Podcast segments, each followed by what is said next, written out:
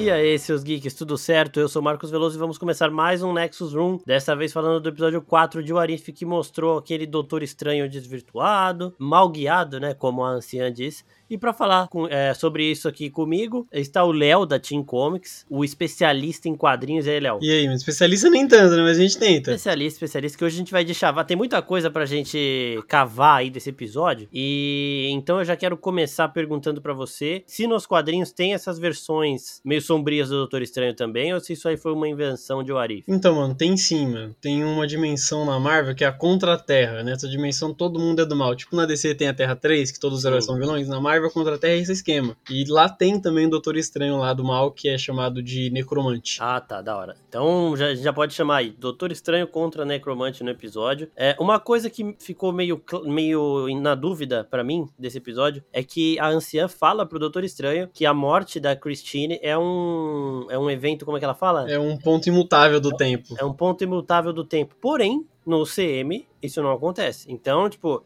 ele é um ponto imutável naquela realidade. Cada realidade tem os seus pontos imutáveis, ou o CM é uma realidade onde o Doutor Estranho conseguiu mutar esse ponto imutável aí. E aí depois a gente só tá vendo as coisas depois dele ter conseguido isso. O que, que você acha? Mano, vindo dos quadrinhos, cada dimensão, cada universo, cada linha do tempo funciona de uma forma diferente, né? Tanto que você ver, sei lá, umas dimensões que o Homem de Ferro não existe, ou na DC você ver umas dimensão que o Bruce Wayne nunca virou Batman, tá ligado? Cada Cada dimensão, cada universo tem os seus próprios pontos ali da realidade. Cada um funciona de um jeito, tá ligado? Naquela Terra, aí esse é o ponto imutável. Na Terra que a gente viu nos filmes é outro ponto. É, então, isso que eu achei meio foda, porque assim, que algumas coisinhas podem seguir um outro caminho e aí desvirtuar, acabar acarretando em outras coisas, outros acontecimentos inéditos. Porém, essa parada de, de ponto imutável, ela é um, um negócio aparentemente mais poderoso, né? Que tipo, isso aí tem que acontecer para que o Stephen Strange vire o Mago Supremo e para que ele derrote o Dormammu. Então, na outra realidade foi alterado isso, foi ele perdendo as mãos, mas sei lá, eu achei que era uma, uma parada muito séria, assim, muito impactante, importante para que fosse mudada no CM, tá ligado? Um ponto, um acontecimento primordial, assim, do universo. Mas eles deram um jeito do Doutor Estranho virar Mago Supremo e tudo mais, então é, é isso, né? Como o Léo falou aí, aparentemente cada realidade tem o seu ponto imutável, tem o seu momento ali que não pode sair de jeito nenhum. E a gente viu que acabaria acontecendo se o Doutor Estranho não se tornasse o Mago Supremo. É o Dormammu atacando a Terra, então independente da forma que ele se torne, tudo bem, ele se tornou o Mago Supremo, isso não vai mais acontecer. Porque, né, até agora a gente viu o Dormammu, ele é provavelmente o ser mais poderoso que apresentaram no CM até esse momento, mais do que Hela, mais do que Thanos com as joias, mais do que qualquer outro, porque é o cara que o Doutor Estranho não teve a mínima chance, ele teve que prender ele num looping temporal e tudo mais. É isso mesmo, Léo? O Dormammu, ele é o, a criatura mais poderosa que a gente viu até hoje no CM ou não? O Dormammu e o cachorro do Kang, mano, esses dois aí são de longe os mais poderosos que a gente viu até agora, porque o universo Marvel é cheio de, de ameaças cósmicas e mágicas, dos de níveis de poderes imensuráveis, mas até agora que a gente viu melhor até agora foi o Dormammu. Eu curti, mas não curti tanto o Dormammu no, no filme, mas ele é bem poderoso poderoso mesmo. Mas, é, tipo, então, mais é. do visual mesmo, não, não do personagem. Tipo... É, mostraram ele como uma criatura cósmica real, assim, né? Faz parte do cosmos mesmo. Ele tá. Tipo, achei legal, mas, tipo, sei lá, você vem dos quadrinhos, você vê ele de outra forma. Não tô desmerecendo, tá da hora, mas, tipo, Sim. eu já tava acostumado com outra coisa. E, e, outra coisa, o Doutor Estranho ele fala que o olho de Agamotto, ele é a. É o berço da singularidade temporal. Esse berço da singularidade temporal, por um acaso, ele tem a joia do tempo nele ali dentro do CM. Só que a gente viu também no trailer de Homem-Aranha que o Doutor Estranho continua com o olho de Agamotto e a joia do tempo não existe mais ali, né? Provavelmente. Thanos reduziu as joias a átomo, as, as outras foram devolvidas. Então, o olho de Agamotto, sem a joia, ele continua tendo poder? Nos quadrinhos, o olho de Agamotto não tem nada a ver com as joias do infinito, né? Nos filmes, ele, isso aconteceu ali nos filmes. Aí eu, eu achei até interessante, mas não tem nada a ver. Nos quadrinhos, Agamotto é um do, dos feiticeiros mais poderosos que já existiram no universo Marvel. Sim. E quando ele morreu, ele deixou o olho dele ali para servir para os feiticeiros futuros. Ele faz várias coisas, ele prevê ameaças, aumenta seu poder mágico, tipo, é uma infinidade de coisas, só o olho de Agamotto fazer. É, é, muito poder. E nos filmes, talvez seja a primeira vez que a gente veja realmente o olho de Agamotto, tá ligado? Talvez o verdadeiro olho seja guardado em algum lugar e eles deixaram aquele aí com a joia do tempo pra, tipo, ser guardado. Porque o olho mesmo é tão poderoso quanto uma joia do infinito. Por isso que só o Mago Supremo tem posse dele. Exato. Ou talvez aquele negócio que a gente viu em Thor 2. Lembra que o Thor falou, não, mas o, o éter foi destruído. Aí falou que, que tipo, ele não, ele não pode ser destruído, que ele muda. Sim. Mesmo quando o Thanos, entre aspas, destruiu as joias, talvez ele só tenha quebrado a forma que elas estavam naquele momento, mas elas são energia, tá ligado? Não dá para você destruir. Talvez elas tenham se transformado em outras coisas. Talvez o Dr. Destino tenha pegado de volta a energia da Joia do Tempo e colocado de volta no recipiente mágico. Mas eu espero que seja a primeira vez que a gente vê de olho de Agamotto mesmo no cinema. É, eu acho que vai ser mais ou menos nessa linha de tipo, o olho de Agamotto ele tem um poder que a gente não viu ainda. E a Joia do Tempo, pelo olho de Agamotto ser um artefato mágico muito importante, muito poderoso, ela aumentava, ela ampliava o poder dele e. Porque realmente, chamar o olho. Eles não falam da joia, eles falam do olho de Agamotto. Ele é o berço da singularidade temporal. Eles usam exatamente essas palavras. Então dá a entender que além da joia, ele pode fazer muito mais coisa em relação a esse tempo, espaço e tudo mais. Então, provável que sem a joia, o Doutor Estranho acabe até indo atrás desse livro de Cagliostro aí para entender mais o olho de Agamotto mesmo. E aí comece a conseguir usá-lo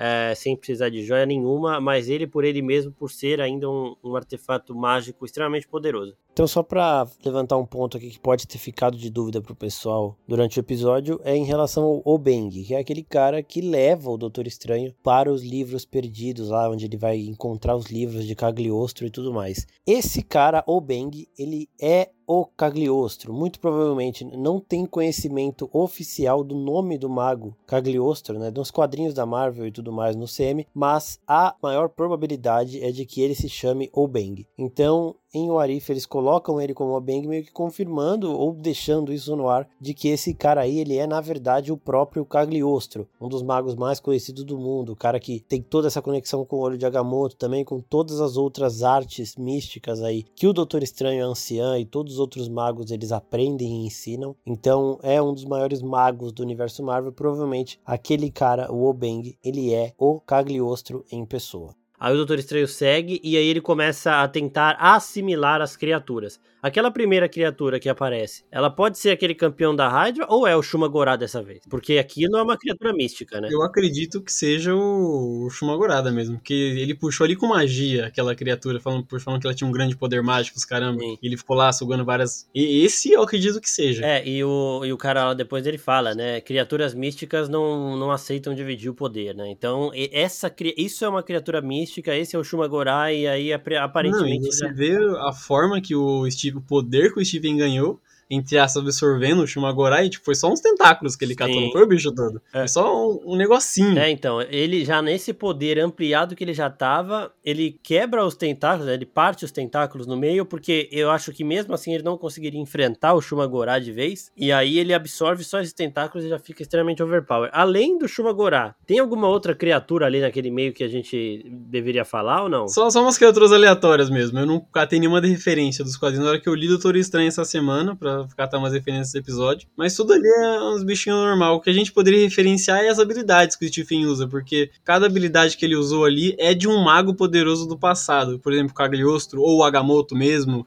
ou o, o, Sitohake, mas aí não é um mago, é um demônio que não sei se você lembra, no meio das lutas que o Stephen faz, tanto nos filmes quanto no episódio, tem horas que ele puxa umas faixas do chão que amarra a pessoa, Sim. e essas são as faixas de que é tipo um demônio poderosíssimo na Marvel. Tipo o Fanático, por exemplo. O Fanático usa uma joia que dá poder para ele, a joia é do, do Sitohak também. Nossa, que foda, velho. É, da hora então, analisar esses poderes aí também. Uma outra coisa que, que ficou meio a dúvida é em relação à capa, né? Porque aquela capa que o Doutor Estranho, o vilão aí, ele usa, ela vem de um, de um inseto, né? Não é a mesma capa da, da levitação lá que ele tem normal, né? Tanto que quando eles, eles começam a se enfrentar ali, elas também se enfrentam. Isso eu achei muito foda, por sinal. As capas lutando, achei Não, foi muito da hora ver a luta das capas, mano. Aquela hora que uma quer ajudar o outro e uma não fica Sim, deixando. muito, muito da hora. Aquela capa lá também existe ou também é outra? Tipo, é só uma capa sombria pro Doutor Estranho Sombrio? Mano, então, nos quadrinhos, nos quadrinhos, filme não sei, né? Porque não foi abordado Sim. isso ainda, mas nos quadrinhos, você encantar alguma coisa, se você for um mago, é bem fácil. Você pegar uma capa comum e, tipo, fazer dela uma capa da meditação. Ah. É simples fazer nos quadrinhos, tá ligado? Talvez no CM também seja um negócio simples de fazer. Por isso que o, que o outro já é, tem. Ele, ele puxou a capa porque achou bonita e aí depois ele encanta ela. Bom, e aí a gente tem a anciã genial, porque ela divide o tempo, a mesma linha do tempo em dois. Então, assim, gente, aqueles Doutores Estranhos que se enfrentaram, eles eram basicamente a mesma pessoa. Dá um exemplo de Naruto rapidinho, porque o Minato, quando ele vai colocar a Kyuubi dentro do Naruto, ele divide ela em dois. Então, tipo, o poder dela fica dividido em dois. Ela não vai ser tão poderosa quanto ela poderia ser, porque para isso ela precisaria se juntar de novo. E é isso que acontece com o Doutor Estranho. O poder dele também é dividido em dois, porque eles são duas versões na mesma realidade. É como se a linha do tempo tivesse é, dividido um pouquinho e continuado caminhando lado a lado. Mas é a mesma linha do tempo, ela ia se juntar em algum momento depois, que é quando eles se confrontassem e conseguissem se unir novamente. Não criou ramificação nem nada. Ela só dividiu em duas e continuou caminhando é, linearmente. Isso daí eu achei do caralho também.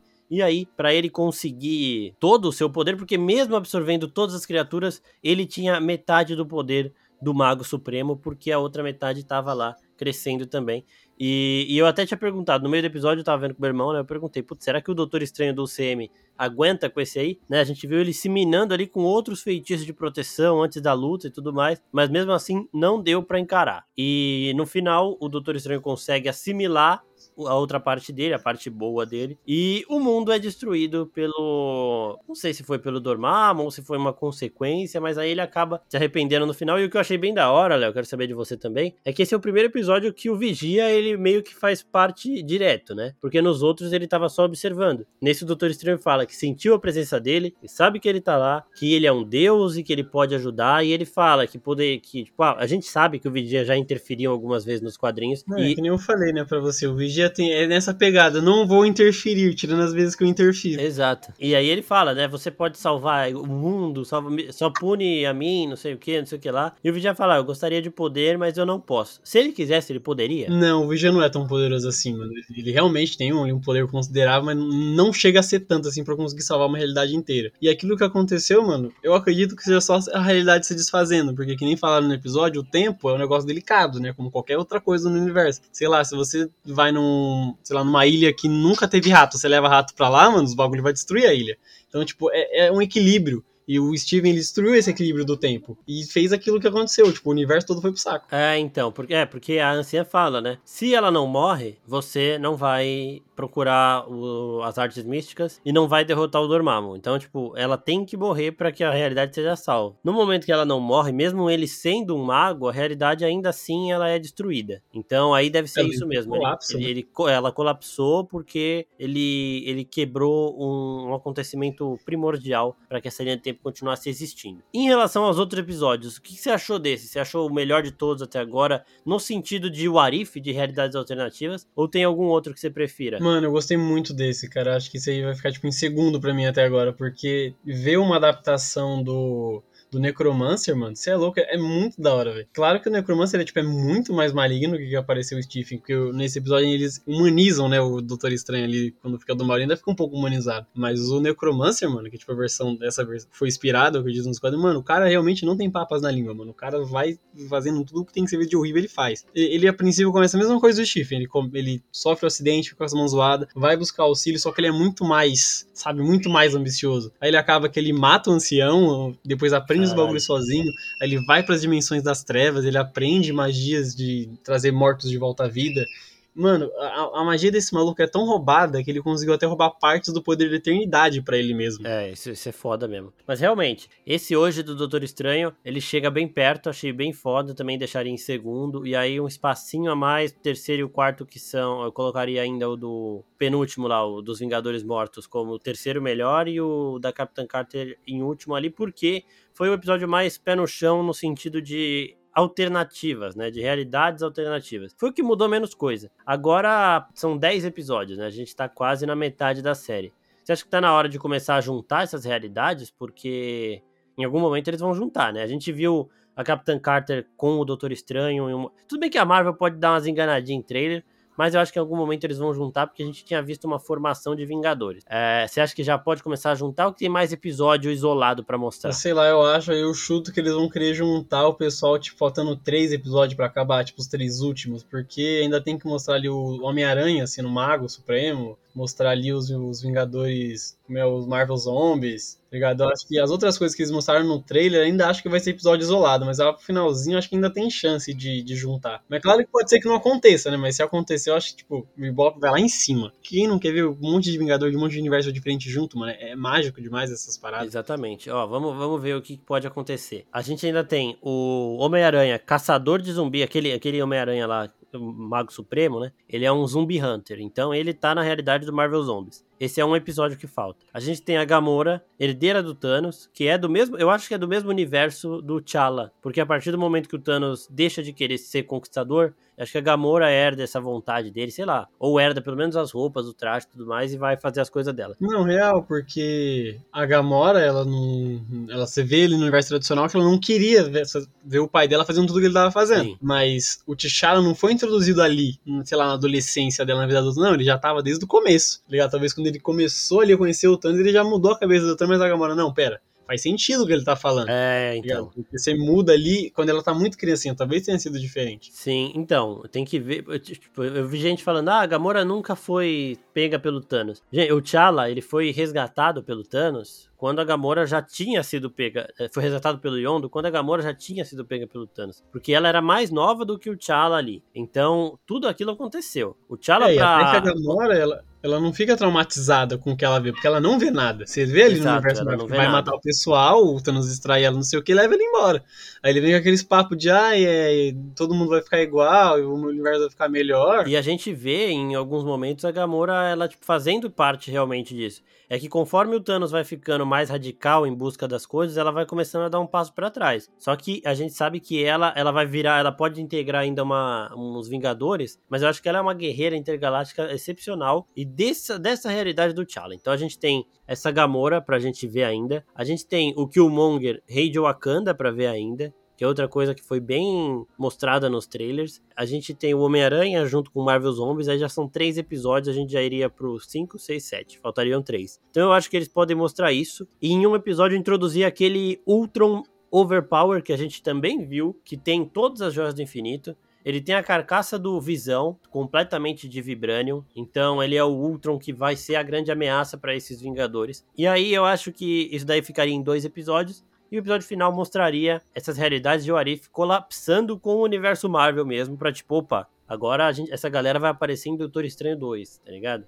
Pelo menos alguns deles. E então eu acho que é isso que vai acabar acontecendo aí na série, nesses episódios finais.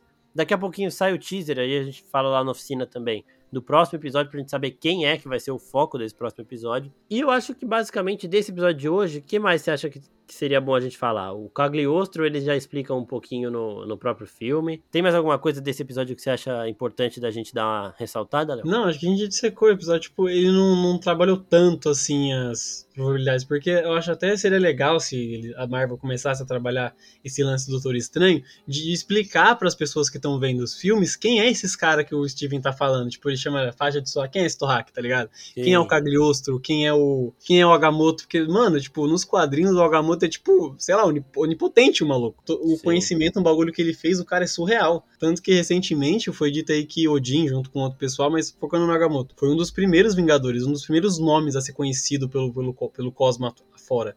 O cara era muito nervoso, mano. E, tipo, na Marvel só citam ele de longe. Tá ligado? Não pra ter um filme solo dele, mas não dá uma, uma explicada, mesmo que seja uma pincelada em quem eram esses caras. Porque Exato. a Marvel é cheio desses negócios, tipo, fantástico. Não só no universo mágico, mas em todas as partes do universo, cósmico, etc. Mas é tudo fantástico, mano. Tem várias paradas.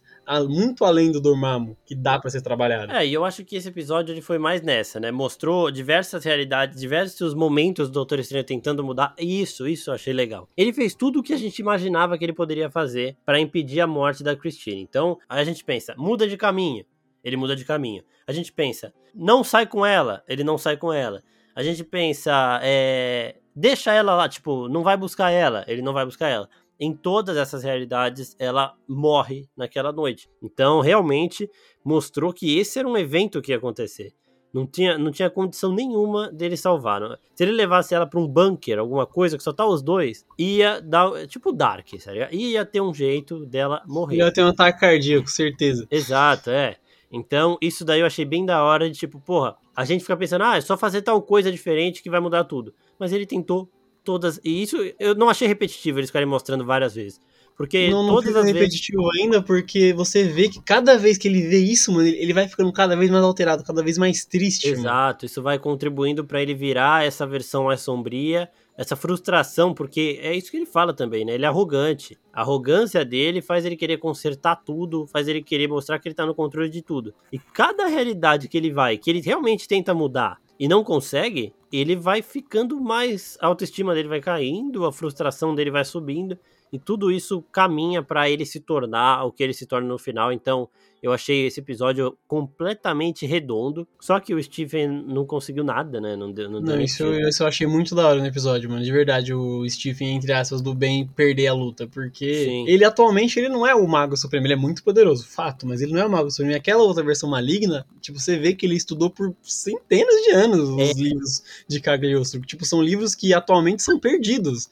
Então, tipo, como que um cara desse que passou, tipo, mais de 200 anos lendo os bagulho full proibidão vai perder uma briga? Isso ligado? daí é bom da gente reforçar também. Eles falam, né? Aquele cara lá, o bibliotecário, ele, ele morre de velhice, né? Ele fica extremamente velho, então passou muito tempo. E ele fala, Os você. magos vivem por mais tempo, né? É importante falar isso também. Exato, eles vivem por mais tempo e ele fala: você usou a sua, a sua magia pra ficar congelado no tempo, né? Ele não envelhecia, o Doutor Estranho. Então ele foi adquirindo conhecimento por séculos. Ele até fala pra, no final, quando tá tudo colapsando, eu fiquei séculos tentando buscar alguma alternativa pra isso, não sei o que, não sei o que lá, e não, não adiantou nada, vai, vai ter que dar certo. Então ele é muito mais avançado do que o outro nesse sentido, porque ele não envelhece, ele passou muito tempo nessa busca, passou muito tempo absorvendo criaturas igual o que o Mordo tá fazendo, né? Só que ele absorve até o momento ele tá absorvendo só é, outros magos, outros feiticeiros. né? Vai chegar um momento que ele vai começar a absorver criaturas também, aí fudeu. E então é isso que eu achei da hora. E falando rapidinho do Mordo, é basicamente isso que a gente vai ver é, dele como uma ameaça, provavelmente para um Doutor Estranho 3, né? Porque o 2 vai lidar mais com o multiverso. Ele é um mago poderoso que a gente conhece, só que ele tá ficando cada vez mais poderoso porque ele tá absorvendo esse poder de outros magos. Pode chegar um momento que ele esteja forte o suficiente para pegar esse poder de outras criaturas mágicas. Então, é basicamente o que a Agatha faz também, gente. Ela puxa a magia das bruxas